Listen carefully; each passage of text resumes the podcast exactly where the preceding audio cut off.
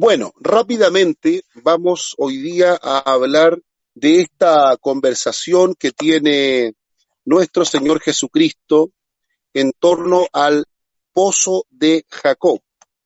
¿Qué nos imaginamos nosotros por pozo de Jacob?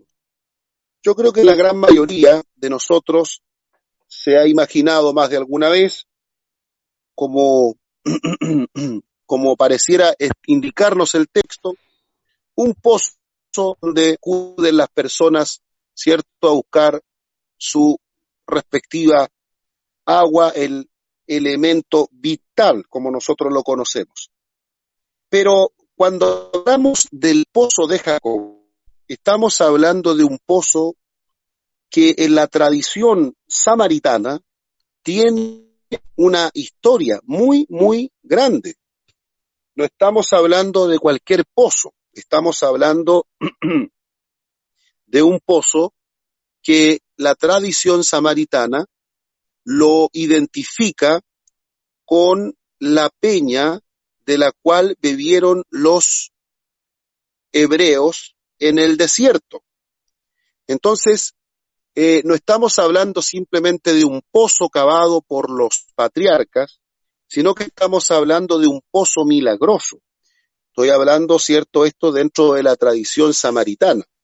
Por ejemplo, si nosotros vamos al libro de Números, capítulo 21, versículo 14 dice, Por tanto, se dice en el libro de las batallas de Jehová lo que hizo en el Mar Rojo y en los arroyos de Arnón y a la corriente de los arroyos que va a parar a Har, en Har, y descansa en el límite de Moab. De allí vieron a Ber, que esto significa pozo. Este es el pozo del cual Jehová dijo a Moisés, reúne al pueblo y les daré agua. Entonces cantó Israel este cántico, sube, oh pozo, a él cantad. Pozo el cual cavaron los señores, lo cavaron los príncipes del pueblo y el legislador con sus báculos. Del desierto vinieron a Matana, y de Matana a Nahaliel, y de Nahaliel a Bamot, y de Bamot al valle que está en los campos de Moab, y en la cumbre de Pisga,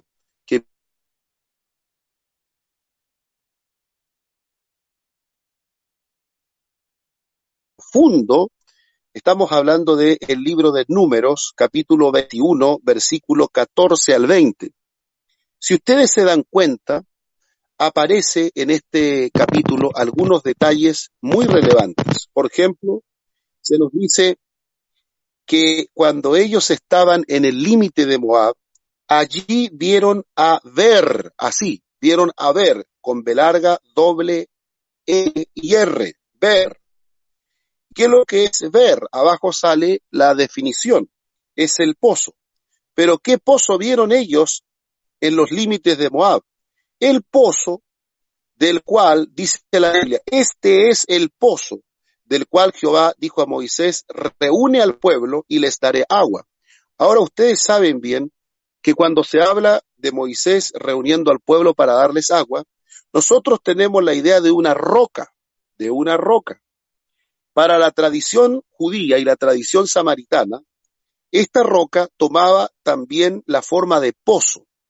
Y así como dice el texto, pozo el cual cavaron los señores y cavaron los príncipes del pueblo. Claro, ¿por qué?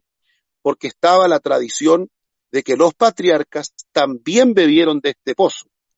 De tal manera que si nosotros juntamos estos datos, podemos decir que en torno al pozo de Jacob hay toda una historia que le antecede basada en la peregrinación del pueblo hebreo, que en ocasiones se habla y se le da nombre al pozo, ver se llama este pozo, pero también se nos dice que es el pozo del cual Jehová dijo a Moisés, reúne al pueblo y les daré agua. Y eso ustedes saben que se encuentra precisamente cuando Moisés golpeó la peña.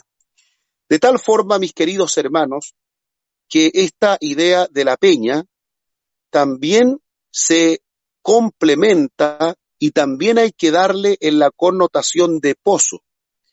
Algo milagroso pasó y tiene que ver con la expresión el canto de Israel, cuando le cantaron al pozo. Fíjense lo que sucedió. Entonces cantó Israel el cántico.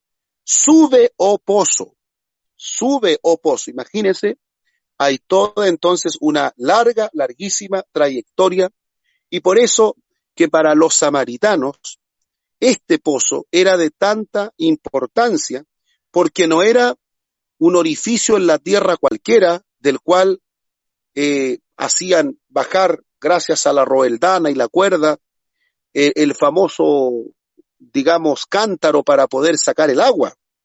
No, no, no, estamos hablando de un pozo con una historia.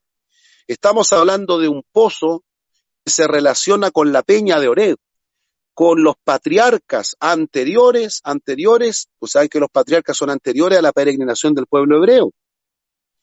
los patriarcas cavaron este pozo, era como un pozo milagroso que abasteció al pueblo del Señor y que posteriormente en la peña de Oreb estaba allí.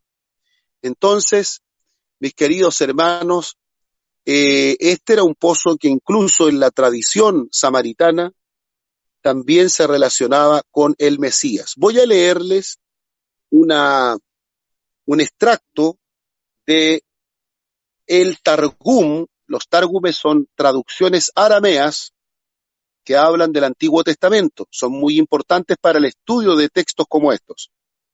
Dice el texto del Targum, y desde allí se fueron al pozo. A propósito de este pozo, Yahvé les había dicho a Moisés, reúne al pueblo y les daré agua. Entonces Israel cantó este cántico de alabanza. Brota, sube, oh pozo, y cantaban, y éste brotaba. El pozo que abrieron antaño los príncipes del mundo. Aquí el Targum dice claramente, Abraham, Isaac y Jacob. Lo cavaron los hombres avisados del pueblo, es decir, los setenta sabios que habían sido puestos aparte, los maestros de Israel, Moisés y Aarón, y midieron con sus callados. Y desde el desierto se les dio este don. Y después de que se les dio este don, el pozo se transformaba para ellos en torrentes impetuosos. Y después de convertirse en torrentes impetuosos, empezó a subir sobre las cimas de las montañas y a bajar con ellos a los valles profundos. Y después de haber subido con ellos en la cima de las montañas y haber bajado los valles profundos, se les ocultó en el valle que se abre en la frontera de los moabitas, en la cima de la altura que mira en dirección a Bet Yesinón. Bueno, como ustedes pueden darse cuenta, mis queridos hermanos, existen una enorme cantidad de tradiciones sobre este pozo. Por eso que la mujer samaritana ah, tiene esta conversación con Jesús y ella como que de alguna manera se siente muy orgullosa con este pozo porque para ella representa algo más que un simple lugar para sacar aguas, ¿ya? Vamos a tomar el texto bíblico que nos dice capítulo 4 del Evangelio de Juan. Cuando pues el Señor entendió que los fariseos habían oído decir, Jesús hace y bautiza más discípulos que Juan, aunque Jesús no bautizaba sino sus discípulos, salió de Judea y se fue otra vez a Galilea y le era necesario pasar por Samaria. Vino pues a una ciudad de Samaria llamada Sicar, junto a la heredad de a la heredad que Jacob dio a su hijo José. Y estaba allí el pozo de Jacob. Y estaba allí. Fíjense esta expresión, que pareciera ser una expresión muy especial. Cuando se dice, y estaba allí el pozo de Jacob, de alguna manera algo se nos quiere decir. Ah, nosotros a lo mejor utilizaríamos otra forma de expresarnos si supiésemos que allí había un pozo a lo mejor no diríamos y estaba allí. A lo mejor pondríamos otra expresión. Eh, por ejemplo, eh, lugar donde, donde estaba el pozo, pero cuando dice el texto, y estaba allí el pozo de Jacob, es como que algo se nos quiere decir. Este pozo tiene esa particularidad que está considerado en Israel y en los, entre los samaritanos como una verdadera, un verdadero milagro.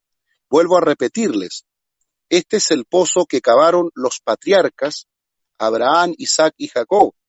Este es el pozo también del cual se le dijo al pueblo, a Moisés junta allí para que puedan beber. Y ustedes saben que esa tiene que ver con la roca herida o la roca golpeada de Moisés. Entonces, esto es un, un, tema que es muy importante porque la roca herida se identifica con el Mesías. No se olviden del capítulo 10 del libro de Primera de Corintios. Dice el texto que todos bebieron de la misma bebida espiritual porque bebían de la roca que los seguía y la roca era Cristo. De tal manera estamos hablando, miren la, miren la, como les dijera yo, miren la expresión, bebían de la roca que los seguía, los seguía. Entonces uno se pregunta, ¿cómo es esto de que la roca los seguía? Ya, capítulo 10 de Primera de Corintios, versículo 4. Y todos bebieron de la misma bebida espiritual porque bebían de la roca espiritual que los seguía y la roca era Cristo. Entonces no estamos hablando de cualquier roca, no estamos hablando de cualquier pozo si son lo mismo, estamos hablando de un pozo milagroso. Entonces, bueno, esa era la forma de pensar que tenían los judíos y los samaritanos. Pero aquí aparece ahora eh, el Mesías, aparece Cristo, bueno, entra a las tierras de Samaria, y ya eso se sería o se transforma en una enorme cantidad de obstáculos vencidos para poder llegar a Samaria. Jesús tuvo que vencer bastantes obstáculos de costumbres, legalismos y algunas prohibiciones incluso que habían impuesto los rabinos, como también los prejuicios propiamente tal que existían entre judíos y samaritanos. Sin embargo, Jesús, venciendo todos estos prejuicios, se aparece precisamente allí, junto a la mujer samaritana, en el pozo de Jacob, que como les decía, ya es un pozo, ya sabemos nosotros que es un pozo que está directamente relacionado con la peña de Oreb en el desierto. Ojo con eso. Y el texto que leímos de números 21 lo ha dicho claramente dice que este pozo se llamaba Ber y también que este pozo es el cual del cual se le dijo a Moisés, reúne al pueblo para que beban. Quiero preguntarles qué impresión les da lo que acabamos de decir. ¿Sabían algo ustedes de que este pozo y eh, la peña de Oreb tenían directa relación? Pregunto, Tan calladito hoy día.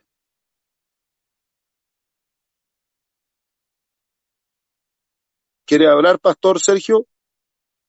Sí, eh, bendiciones, obispo, Dios le bendiga. Eh, Amén. Mi, consulta es, ¿estaban, eh, estaban alineados en la misma, en, el mismo lugar? o sea, si estaban situados en el mismo lugar o es el mismo, en la misma roca directamente. Bueno, con respecto a eso, el pueblo judío dice que la roca los seguía. Eh, cuando hablan pozo, dicen que el pozo aparecía en diferentes lugares. Eh, el asunto es que hay harto misterio sobre este pozo y sobre la roca. Otra cosa que dicen los hebreos es que de la roca fluyó el agua, subía por los collados y se repartía en doce fuentes conforme a las doce tribus de Israel para abastecer a cada tribu en el desierto. Hay muchas, muchas maneras de cómo los judíos han tratado de explicar la relación entre el pozo de Jacob, el pozo Ver, que se llama, y la peña de Oreb. La forma como ellos tomaban agua, la forma como ellos bebían o cómo esta roca los abastecía. El asunto puntual Y es aquí donde quiero llegar, después de toda esta vuelta de información, para los judíos, para los judíos, la roca era la representación del Mesías. Por eso que el apóstol Pablo lo dice, todos bebían de la roca espiritual que los seguía porque la roca era Cristo. De tal manera que comenzó muy tempranamente en la historia de la tradición rabínica la idea de identificar a Jesús, o perdón, identificar al pozo, la roca, con el Mesías. De tal manera que ya había un antecedente, y por eso que Pablo lo escribe con toda claridad en Primera de Corintios capítulo 10. Él dice que bebían de una roca espiritual, o sea, eh, el agua al parecer no solamente era agua que refrescaba, sino también tenía otras propiedades, o al menos así lo entendió Israel.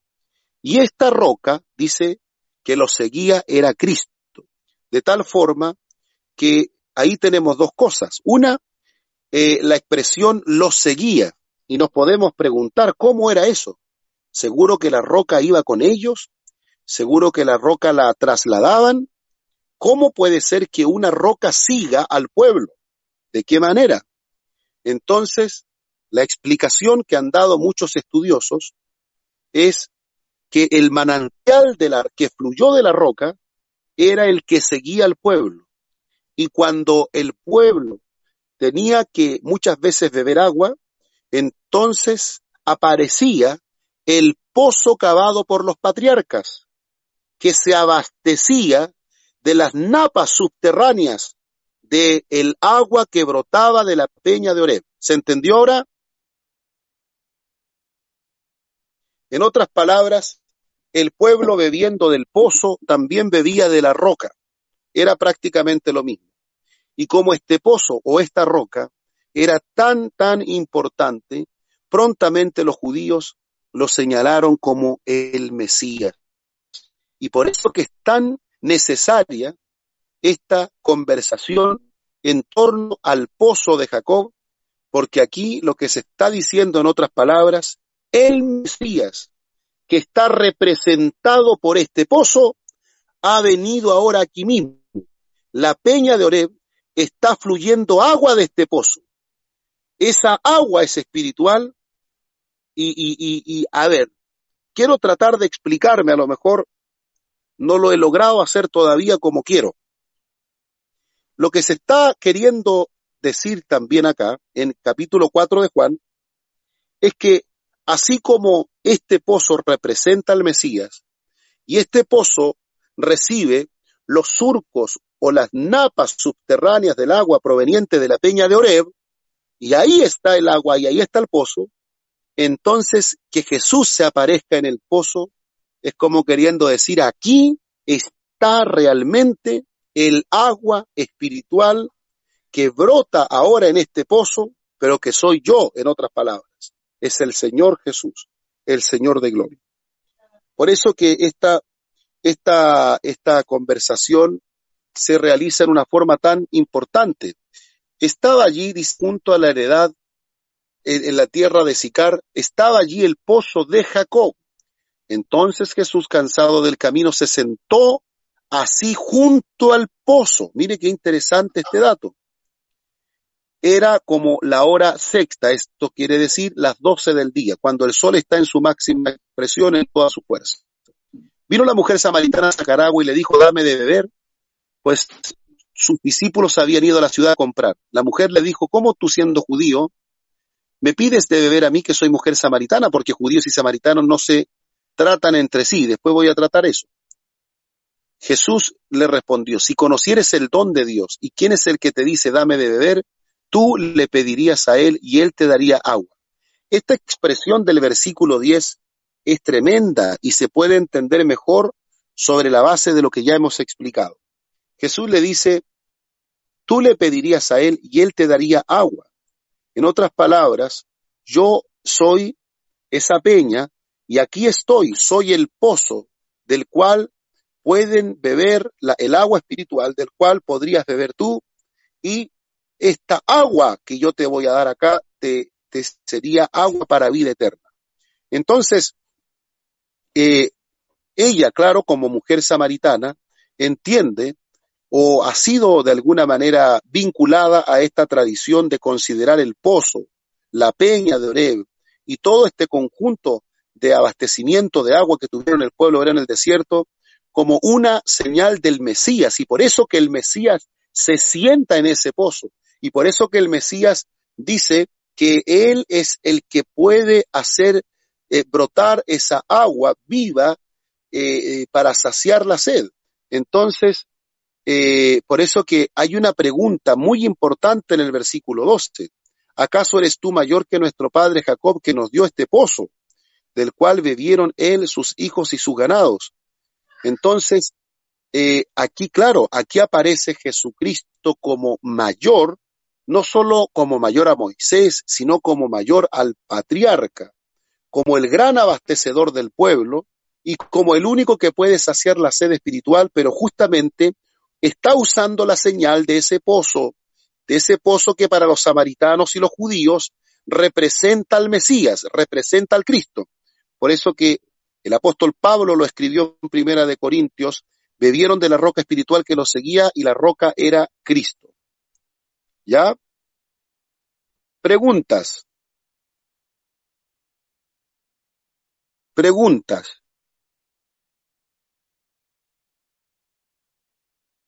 ¿Quién es VP?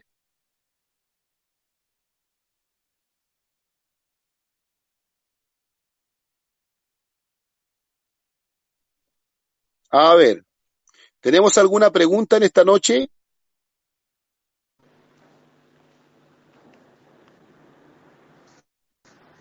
No sé si he logrado explicarme como he querido respecto de la tradición que hay sobre este pozo. Bueno, yo tengo acá en mi poder un documento que se llama Jesús y la Samaritana, donde se analiza la historia eh, de este pozo en los escritos rabínicos antiguos en los escritos judíos y uno se da cuenta que lo que se ha escrito y lo que se ha enseñado de este pozo, la verdad es que es una gran cantidad de material. Pero lo medular que yo quiero recordarles es el hecho de que el pozo de Jacob tiene mucha relación con la peña de Oreb. Miren, voy a pedirle a no sé si es mi hermana Paola o mi hermano Carlos que pone el texto, capítulo 21 de números, capítulo 21 de números, versículo 14. Voy a ir a buscar abajo en el primer piso, voy a traer un documento rabínico, eh, eh, los libros que tengo en el, los, azules, los, tráeme el de números, dice de Midbar, el de números, por favor, hijo. Ya le pedí a Benja que me trajera un documento rabínico que tengo para que podamos leer este texto. Hermano, ¿quiere mi hermana Paola o hermano Carlos que está poniendo el texto? Números 21. Obispo. ¿Cómo? Ahí lo tenemos. Bien. Número. Números 21. 14. 14, más o menos, por ahí va.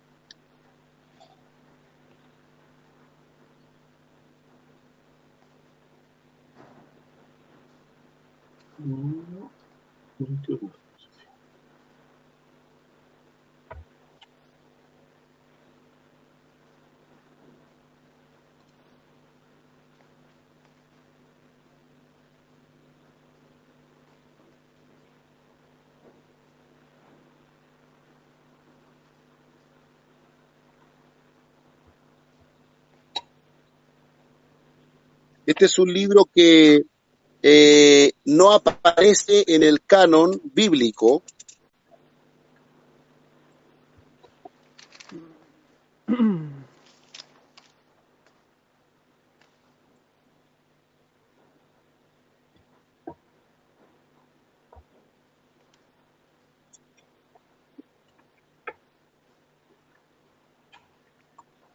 Puedo compartir porque. Después no.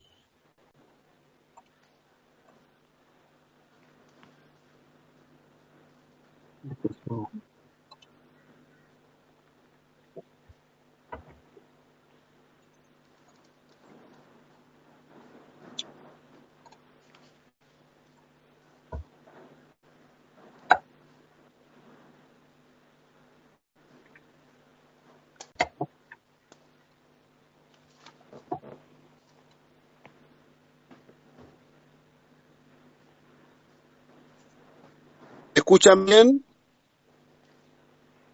Sí, se escucha bien. Ahora sí. Bien. Gracias. Bueno, recordemos lo que dice el texto bíblico entonces, para que ustedes puedan ver la relación que hay entre el pozo y la roca. Esta relación no la hacen los rabinos, no la hago yo, sino la hace la misma escritura. Dice el texto, por tanto, se dice en los libros de la batalla de Jehová lo que hizo en el Mar Rojo y en los arroyos de Arnón y a las corrientes de los arroyos que va a parar a Har y descansa en el límite de Moab. De allí vinieron a ver, vinieron a ver. Ver significa pozo. Este es el pozo del cual Jehová dijo a Moisés, reúneme al pueblo y les daré agua. ¿Me escucharon? Esto sucedió en el capítulo 17. Toda la congregación de los hijos de Israel partió del desierto por sus jornadas conforme al mandamiento y no había agua para el pueblo, para que bebiese. Y altercó Moisés, altercó el pueblo con Moisés y dijeron, danos agua para que bebamos. Y Moisés le dijo, ¿por qué altercáis conmigo? ¿Por qué tentáis a Jehová?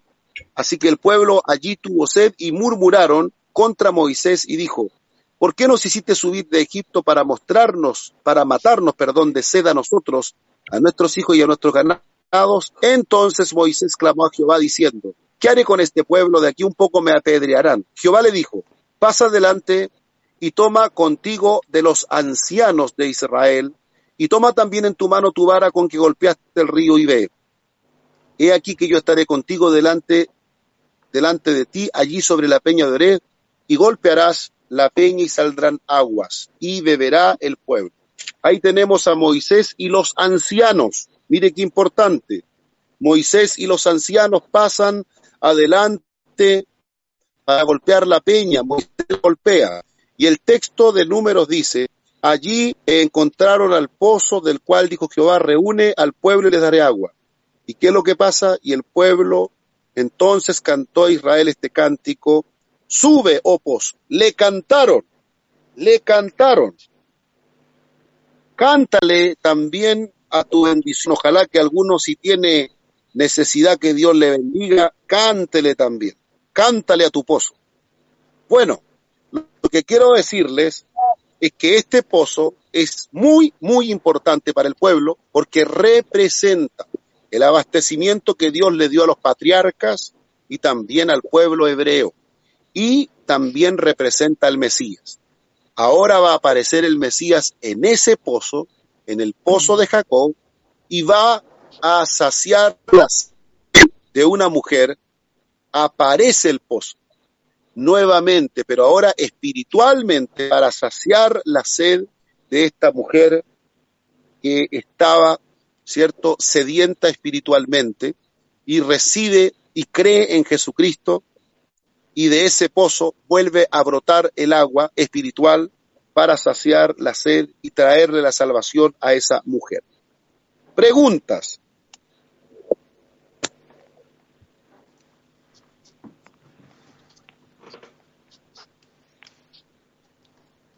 ¿Hay alguna pregunta?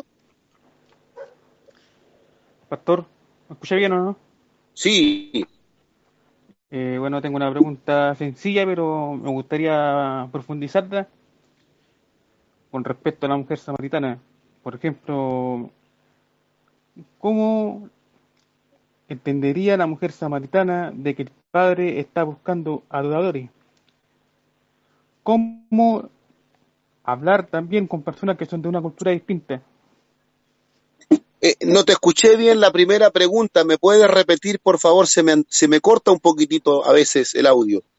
A ver, de nuevo. Mira, la, la primera pregunta, por ejemplo, ¿cómo entendería la mujer samaritana de que el padre está buscando adorado- adoradores? Bien. Y la segunda pregunta es, es cómo hablar con personas de una cultura distinta. Bueno, a ver, respecto a la primera pregunta, los samaritanos tenían lo que se denomina un sincretismo religioso. Sincretismo significa una enorme cantidad de ideas, de mezclas. No era pura su doctrina. Además que los samaritanos tenían su propio Pentateuco, el Pentateuco samaritano, porque ellos alegaban que el lugar no era Jerusalén, el lugar de adoración, sino el monte Gerizim en Samaria. Pero los samaritanos también eran personas en cuyo lugar, en cuyas tierras, brotaba siempre la idolatría. Jesús llegó a decirles, vosotros adoráis lo que no sabéis. Nosotros adoramos lo que sabemos porque la salvación viene de los judíos, dijo Jesús. Entonces, en un comienzo la mujer samaritana le cuesta entender esto de adorar a Dios en espíritu y en verdad. Pero es Jesús el que va a abrir su entendimiento para que ella pueda reconocer a la fuente de agua viva. En definitiva, no existe adoración en espíritu y en verdad si no hay reconocimiento de Jesús como Mesías. Al reconocer a Jesús como el Cristo, como el que había de venir, recién podemos entender que pueda haber verdadera adoración en espíritu y en verdad. Los samaritanos, lamentablemente, vivían de algunas tradiciones, pero ellos siempre mantenían una total independencia y había una división muy grande y muy marcada de ambas partes con respecto a la Biblia y con respecto al lugar de adoración. Con respecto a la Biblia, porque ellos no estaban de acuerdo con el Pentateuco que tenían los judíos. Ellos veneraban el Pentateuco samaritano. Y con respecto al lugar de adoración, ellos defendían el monte Gerizim y las tierras de Samaria como el lugar auténticamente designado por Dios para el establecimiento de la adoración. Estaban bastante perdidos. Al menos los judíos estaban en lo correcto en entender que Dios los había elegido a ellos para que a través de ellos viniese el Mesías y también Dios había elegido Jerusalén y por eso que ellos estaban bastante claros con respecto a quienes eran como nación. Sin embargo, nuestro Señor Jesucristo, haciendo gala de la verdad, les señalará con toda claridad que ni los samaritanos ni los judíos estarán en la verdadera adoración si no aceptan a Jesús, a la fuente de agua viva, que el Padre busca adoradores, pero esos adoradores tienen que aceptar a Jesús como el Mesías. De otra manera no puede ser saciada la sed. Eso es con respecto a la primera pregunta. Con respecto a la segunda pregunta, para hablarle a las personas de otras culturas, han enseñado los misionólogos, los que se preocupan del establecimiento de misiones en otros países, al menos lo que yo conozco, cuando se envía un misionero, se le enseña primero, toma conocimiento de la costumbre, del idioma, de algunas importantes, eh, digamos, formas o modos de conversación, de diálogo, de tal manera que en una cultura distinta es importante que primero el misionero se vincule con dicha cultura para luego poder explicarles desde allí el mensaje. Voy a poner un ejemplo concreto. Si tuviese un predicador que ir a predicar a Suiza, uno de los países más ricos del mundo, uno de los países con un ingreso per cápita, uno de los más elevados del mundo, uno de los países donde hay mayor riqueza. Y si tuviese que ir a predicar a la ciudad suiza de Siligsberg, nos encontraríamos con una realidad absolutamente distinta a todas las que conocemos acá. Yo creo que las, las mismas calles o poblaciones de, país, de, algunos lugares ricos que conocemos nosotros acá en el sector, como por ejemplo la Loma de San Andrés, significan allá en Siligsberg, Suiza, no sé, pues como un campamento simplemente en comparación con lo que hay allá. Si le tocara predicar a alguien en un lugar donde la cultura tiene realmente eh, mucha vinculación con la riqueza, con el lujo, lo más probable es que no vamos a poder decirle, si tú tienes problemas, acepta al Señor, porque ellos abren la chequera y solucionan su problema de inmediato. Entonces, tenemos que entregar el mensaje, pero primero conocer, conocer con claridad la forma de pensar de una determinada cultura. Y eso lo hacen muy bien los misioneros y las agrupaciones o asociaciones misioneras que se preocupan de preparar, de capacitar a los futuros misioneros cuando van a otras latitudes del mundo. Por ejemplo, eh, yo tengo contacto con un pastor de Hualpén que ellos tienen un matrimonio haciendo misiones en la India. Y claro, cuando ellos vienen, viajan a Chile, nos, nos han contado una enorme cantidad de cosas que uno no tenía idea, costumbres, formas de trato entre hombres, mujeres, eh, algunas cosas básicas antes de ir a un culto, que son parte de la idiosincrasia, de la cultura de una determinada nación. Entonces yo creo que la pregunta se responde así.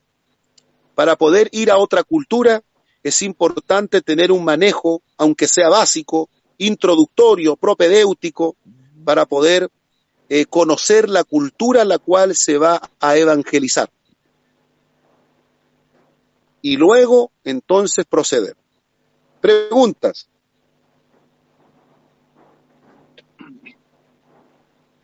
Una consulta, obispo. ¿Y qué, qué pentateuco tiene los, los samaritanos en diferencia a los hebreos? Hay mucha diferencia, pero lo más importante para los samaritanos es el establecimiento de, de Samaria, de Jericim, como el lugar de adoración y no Jerusalén. Cuando uno lee el libro de números, perdón, el libro de Deuteronomio, se va dando cuenta que la promesa de Dios está ligada a la tierra, a la tierra de Canaán, y que también Dios ha establecido a Jerusalén como el lugar donde habría de poner su nombre. Sin embargo, los samaritanos tienen cambios en su Pentateuco, porque lo que ellos tienen que validar es que el lugar que Dios eligió no fue Jerusalén, sino que fue Samaria. Esa es la gran razón, o una de las razones, ¿cierto?, del por qué también entre samaritanos y judíos permanecía tan candente la disputa. Jesús lo dice, la salvación viene de los judíos y por lo tanto eh, no entra mucho en discusión. Sin embargo, Jesús va más allá de esa disputa teológica. Jesús va más allá de esa disputa rabínica o de esa disputa que los mantenía a ellos tan separados. Jesús llega a decir que al Padre se le adoraría en espíritu y en verdad, en cualquier parte, que no es eh, un monopolio de Jerusalén tener a Dios eh, preso, cautivo a la tierra de Jerusalén, ni tampoco Samaria, ni tampoco el templo, sino en todo lugar se le podría adorar en espíritu y en verdad. Entonces Jesús, de alguna manera, destroza la teología samaritana o también la judaica con respecto a los lugares de adoración como únicos centros autorizados por Dios, una vez muerto Cristo, una vez rasgado el velo, una vez derramada la sangre del Calvario, entonces ya no hay un determinado lugar aquí en la tierra que se pueda decir, este es el lugar único. Ahora en todas partes, el pozo de Jacob, o también eh, el pozo Ver o la peña de Oreb, está apareciendo en todas partes para saciar la sed de cada persona que necesite la salvación. Por eso que hay algunas iglesias que brotan en distintos lugares que se llaman Pozo de Jacob, porque entienden que el pozo de Jacob representa a Cristo apareciendo en distintos lugares para poder saciar la sed de las personas. Preguntas.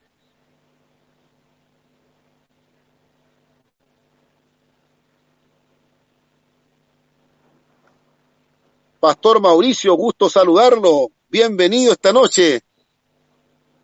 Desmutéese para que nos envíe un saludo. Gusto de saludarlo, obispo, a todos los hermanos ahí, pastores, que Dios les bendiga. Acá estoy. Por primera vez, está hermoso. Dios lo bendiga, pastor.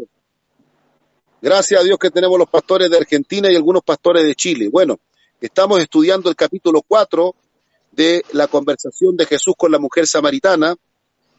Y sí, estaba, estaba escuchando. Y qué bueno, qué bueno. Quería, quería hacer una pregunta también, ya que está. A ver. Eh, cuando habla de comparación la Biblia sobre el maná, eh, lo, lo, refiere a la palabra de Dios, y cuando habla del pozo de Jacob, la peña, eh, lo refiere eh, al, a, a, qué refiere, al Espíritu Santo o a alguna otra cosa? Eh, fundamentalmente eh, el, la peña de Oreb eh, representa básicamente, bueno, y también lo dice Pablo, la peña representa a Cristo. El texto dice, y bebieron de la roca espiritual que los seguía, y la roca era Cristo. Por lo tanto, ¿qué podríamos concluir? Que ser saciados, que recibir esa saciedad, entonces significa recibir a Cristo como Señor, Salvador, como Cristo, como profeta, como Hijo de Dios, como todo lo que Él significa para nosotros. Él es el agua de vida, Él es el agua que da la vida en el desierto. Eh, por eso que se relaciona al menos en el capítulo 4, Pastor Mauricio, en el capítulo 4, el agua está directamente relacionada con Cristo. Sin embargo, en el capítulo 7, cuando se habla de la fiesta de los tabernáculos, el agua de la fiesta de los tabernáculos está relacionada al Espíritu Santo, al, al, al, al, Espíritu de Dios que también iba a brotar en los corazones de las personas. Por eso que el texto dice, si lo leemos, aunque ya vamos a llegar allá, el texto dice, en el último y gran día de la fiesta, Jesús se puso en pie y alzó la voz diciendo, si alguno tiene sed, venga a mí y beba. El que cree en mí, como dice la escritura, de su interior correrán río de agua viva. Esto dijo del Espíritu Santo que habían de recibir los que creyesen en él, pues aún no había venido el Espíritu porque Jesús no había sido aún glorificado. Entonces, tenemos que concluir que nuestro Señor Jesucristo al resucitar, ascender, dice la Biblia, capítulo 15, se hizo espíritu vivificante. Y ahora esa agua brota, esa agua sigue brotando a través de su Espíritu Santo en el corazón de cada creyente. Cuando Jesús conversa con la mujer samaritana, la figura del agua tiene que ver con recibirlo a él. Cuando Jesús habla en la fiesta de los tabernáculos, la figura del agua tiene que ver con la obra del Espíritu Santo en el corazón del creyente. Y como sabemos que el Señor es el Espíritu y donde está el Espíritu del Señor allí hay libertad, no podemos tener el Espíritu sin el Señor Jesús, ni tampoco podemos tener a Cristo sin el Espíritu. Amén. Entonces, pero es importante que a veces cada capítulo va enfocándolo de manera distinta. En el capítulo 4, el agua que brota para vida eterna tiene que ver con Jesús. En el capítulo 7 es una promesa de la venida del Espíritu Santo. Bien. Adelante, adelante, no sé si habrá otra pregunta.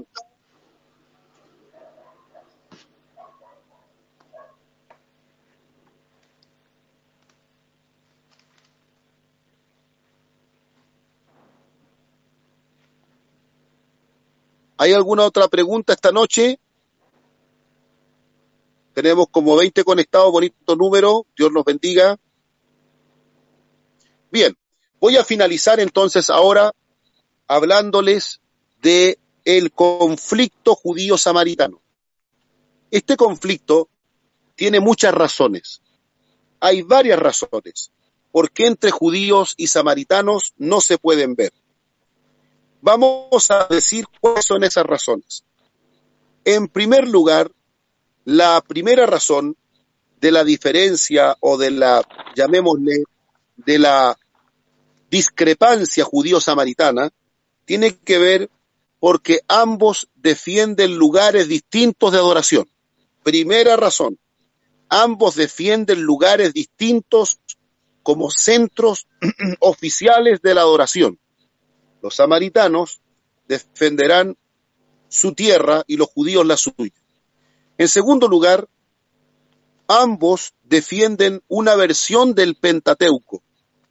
Los judíos tienen el Pentateuco que tenemos nosotros, pero los samaritanos tienen el Pentateuco samaritano, que es prácticamente igual, tiene los mismos cinco libros, pero tiene muchos cambios, muchos cambios.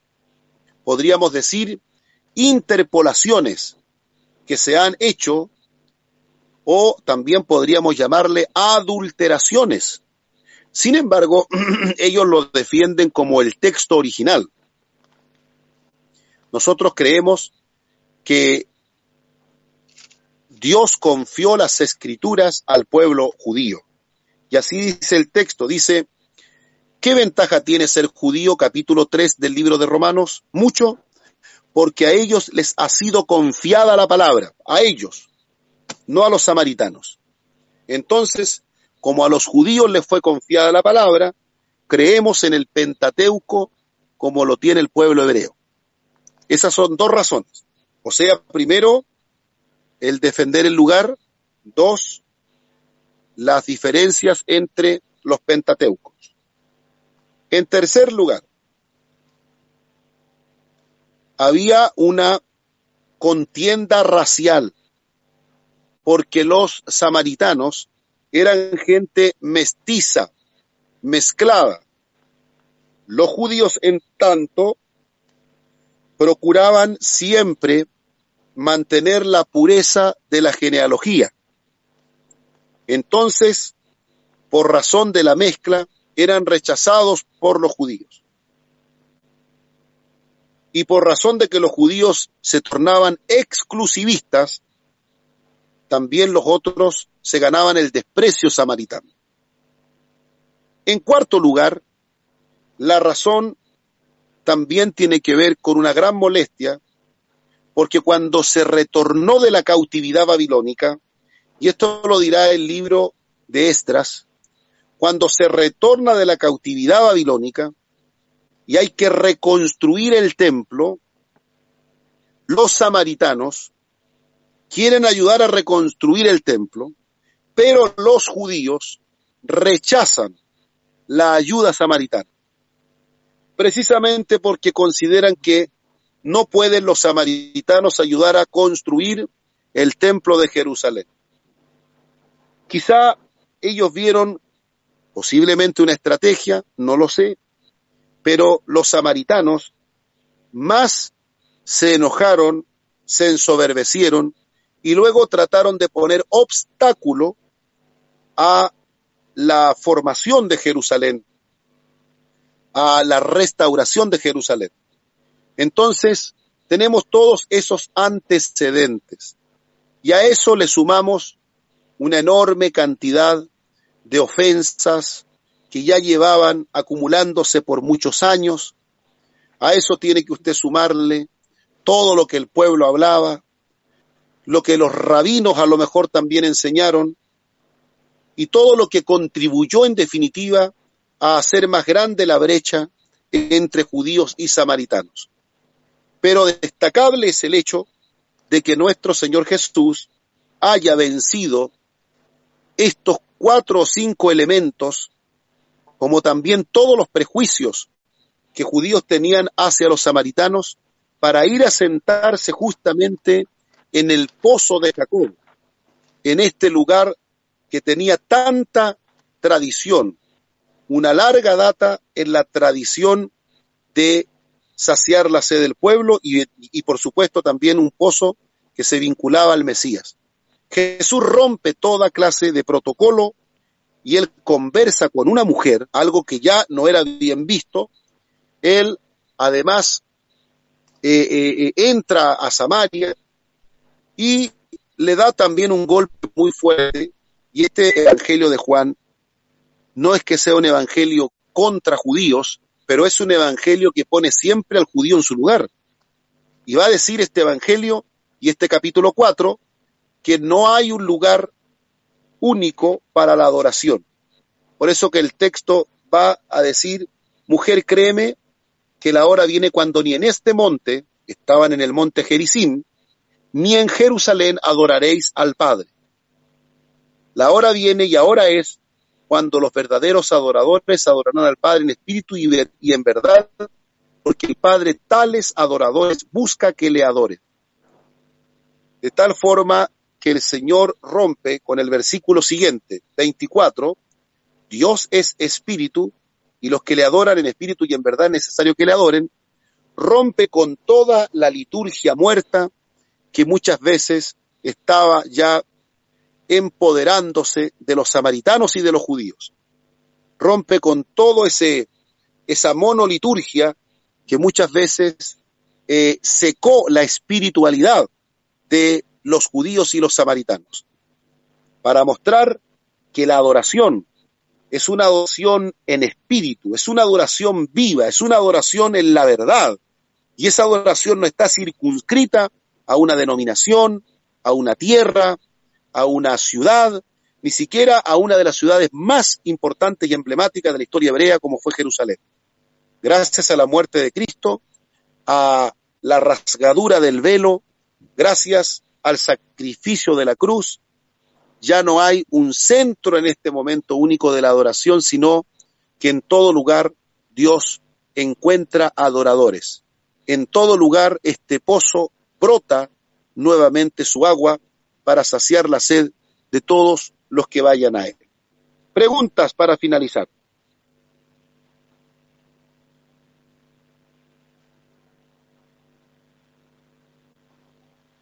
Mis queridos hermanos. Obispo. Sí.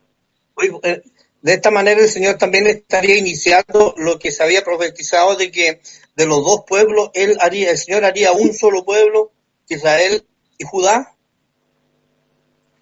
Bueno, bueno, en la bendición del nuevo pacto, cuando nosotros hablamos en capítulo 31 del libro de Jeremías y luego también ratificado en el capítulo 10 del libro de Hebreos, tenemos que el Señor eh, de ambos pueblos viene a ser un solo pueblo, sin duda que sí, eh, y en el capítulo 3 del libro de Efesios se nos dice que el Señor ha destruido la muralla de separación que separaba a gentiles y a judíos, gentiles y a judíos. Los samaritanos, prácticamente para los judíos, eran verdaderos paganos, a ese nivel. Entonces la muerte del Señor Jesucristo hace que ya no haya una separación eh, relacionada, digamos, con la identidad eh, genealógica. Es decir, ahora no porque un judío sea judío es más que otro, sino en Cristo Jesús de ambos se ha hecho un solo pueblo, derribando la muralla de separación, eh, de tal manera que el sacrificio de la cruz de Cristo ha hecho posible, cierto, de que la adoración esté hoy día siendo entregada y siendo también recibida desde cualquier latitud del mundo donde nos encontremos, sea en una cárcel, sea en la China, sea en Chile, en Argentina, en el norte, en Canadá, en, las, en los glaciares, en tierras africanas, en tierras nórdicas, germanas, en las latitudes extremas, donde quiera que nos encontremos, tenemos la posibilidad de ser verdaderos adoradores siempre y cuando nuestro Señor Jesucristo sea la verdadera agua que bebamos del pozo correcto. No hay adoración en espíritu y en verdad si no es Jesús el agua de vida. Y esto es muy importante, mis queridos hermanos, porque muchas veces nosotros miramos que nuestro culto es un poquito más pequeño, hay iglesias, mega iglesias, y a veces nosotros nos desvaloramos un poco, pero es porque no entendemos o no aplicamos la Sagrada Escritura, de que donde hay dos o tres, donde hay conocimiento del Dios verdadero, allí brota el pozo de Jacob, el agua de vida eterna. De tal manera que, independiente de los números, que no está mal crecer, eso es muy positivo, pero independiente de las multitudes o de, las pequeñas aglomeraciones de hermanos, cuando se conoce al autor de la vida, cuando se enseña el verdadero evangelio, cuando se predica Cristo como aparece en la escritura, estamos abriendo como predicadores ese maravilloso pozo de Jacob que hace que todas las personas sedientas puedan beber de él. Aquí hay una tarea muy importante de parte del predicador. El predicador tiene que enseñar a hablar de Cristo, la médula del Evangelio, de su muerte, de su sacrificio, del perdón. Entonces, tiene que presentar esa agua viva y cristalina. Tiene que abrir ese pozo para que a través de la predicación las personas vayan y beban de esa fuente inagotable de agua de vida eterna. Preguntas y finalizamos. Obispo, Adelante. cuando los samaritanos querían ayudar a reconstruir el, el templo y Bien. los judíos no se lo permitieron, eso que era una, una posición de Nehemías por, por un poco de egoísmo, un poco de celo, o eh, estaba permitido de parte de Dios, estaba avalado. ¿Cómo vio Dios al no dejar que los samaritanos, que en parte eran judíos, eh, no, no pudieran trabajar también en la restauración del templo? Bueno, cuando uno, cuando uno, eh, a ver, lo que pasa es lo siguiente. El pueblo hebreo, el pueblo judío, cayó muchas veces en idolatría. Si nosotros analizamos la historia del pueblo de Judá, nos encontramos con que muchas veces ellos quemaron incienso a los dioses en los lugares altos, se mezclaron con la idolatría cananea, de tal manera que ellos recibieron el justo castigo que su idolatría había implicado, los había llevado. De tal manera que cuando ellos entran al exilio babilónico, ellos entienden y aprenden la lección. Una vez que retornan a la tierra después de 70 años, ellos saben, tienen muy clara la razón por la cual fueron llevados al exilio, que fue la idolatría. Como ellos sabían que los samaritanos eran un pueblo que tenía muchas costumbres idolátricas, y como ellos venían recientemente de una disciplina de 70 años, no estaban dispuestos a mezclarse en el trabajo, en un trabajo tan importante como era la reconstrucción del templo de Jerusalén. Por lo tanto, su actitud yo creo que fue una actitud de pureza, una actitud también de evitar nuevamente caer en los pecados por los cuales fueron llevados al exilio. Si algo aprendió Israel o los judíos en el exilio fue a rechazar la idolatría. Entonces, mezclarse con el trabajo de los samaritanos era también poner en riesgo justamente ese gran aprendizaje de no del, del rechazo a la idolatría. Porque lamentablemente en Samaria siempre brotaba la idolatría. Estaba latente la idolatría, la magia, la superstición y tantos otros pecados. Por eso es que ustedes cuando van al Nuevo Testamento se encuentran que Jerusalén tiene que enviar misioneros a Samaria para acreditar que la, el evangelio samaritano entregado por Felipe es un evangelio transparente y correcto. No cae el Espíritu Santo en Samaria sin la llegada de los apóstoles de Jerusalén. ¿Por qué? Porque, vuelvo a repetir, Samaria tiene toda una historia de mezcla de sincretismo religioso, paganismo, superstición, magia, ocultismo. Así lo da como testimonio el libro Los Hechos de los Apóstoles. Yo creo que la actitud fue correcta de no construir un templo que para el pueblo hebreo era tan, pero tan sagrado, la casa de Yahvé, no poder construirla con los samaritanos. Pero además, cuando uno lee las cartas de Nehemías, la carta del libro de Nehemías y de Esdras, se da cuenta que también hay, por decirlo de alguna manera, entre los samaritanos una especie de eh, internamente como que su actitud no es muy sincera además. Claro. Ellos no están muy contentos de que Jerusalén se restituya. Ellos no están muy contentos de que Jerusalén edifique sus fortalezas que Jerusalén reconstruya sus murallas. Ellos luego también buscan de alguna manera ayudar a que la obra se detenga. Entonces yo creo básicamente que fue correcto haber rechazado la ayuda samaritana. Eso nos puede enseñar a nosotros también cuando nos proyectamos en cosas espirituales, ver, eh, tener el cuidado, por decirlo de alguna manera, en nuestros trabajos, de tal forma que nada vaya a empañar, ¿cierto?, eh, los trabajos espirituales, porque aquí Israel muestra celo, aprende una lección después de 70 años de cautiverio, que ellos no pueden mirar la idolatría o a quienes la practican, mirarla con, eh, con, con digamos, mirarla con desdén, mirarla como algo sin importancia, con displicencia. No pueden hacer.